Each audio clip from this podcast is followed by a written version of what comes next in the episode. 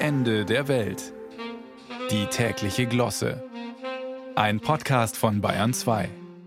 Alles hängt mit allem zusammen. Das weiß man ja mittlerweile. Aus der Religion sowieso und auch aus der Politik. Stichwort Globalisierung, ob einem die passt oder nicht.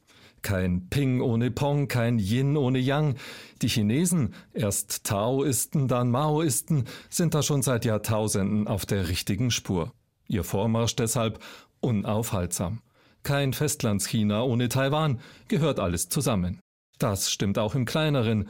Kein München ohne Berlin. Aber bitteschön nur dann, wenn einer hier denen da drüben immer mal wieder erklären darf, wo es lang geht, wo es lang gehen sollte. Nach oben natürlich, sagt der bayerische Ministerpräsident. Ins All. All ist nämlich überall, nicht nur über Houston, Texas, auch bei uns um die Ecke über Oberpfaffenhofen zum Beispiel.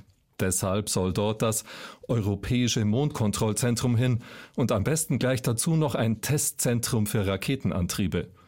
Aber für Raketen, die es auch dorthin schaffen, wo sie hin sollen. Nicht wie bei den Amis. Nix mit X wie der Murks von dem Musk, der immer knapp über der Grasnarbe explodiert.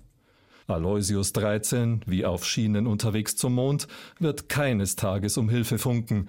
Oberpfaffenhofen, wir haben ein Problem. Das mit den Schienen ist natürlich nicht wörtlich gemeint, denn die sind ja überhaupt von gestern, also die Bahn. Sieht man jeden Tag. In Nürnberg wird künftig magnetisch geschwebt, über der Erde.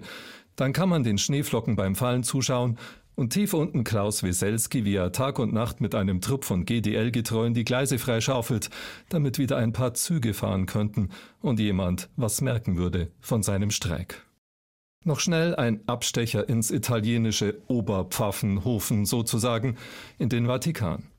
Dort wird seit 20 Jahren ein Kalender verkauft mit den Konterfeis von Priestern. Nun kam raus, dass der Seelsorger auf dem Titelblatt nur beinahe einer ist, nämlich Flugbegleiter ist am Himmel tätig, nicht fürs Himmlische. Aber egal. Was soll's, wenn's einem alle abkaufen? Will man's so genau wissen? Wissen soll Macht sein, Wissen macht traurig. Träumen will man dürfen. Noch ein Beispiel. Kürzlich war wieder Weltbodentag. An dem kürt ein Kuratorium immer den Boden des Jahres. Gewonnen hat diesmal der Waldboden, der ist nämlich fruchtbar und weich. Federnden Schrittes wandelnd, sinnierend vergisst man auf ihm manchmal sogar den Wald vor lauter Träumen. Zum x-ten Mal nominiert war übrigens der Boden der Tatsachen, aber den wollte wieder niemand.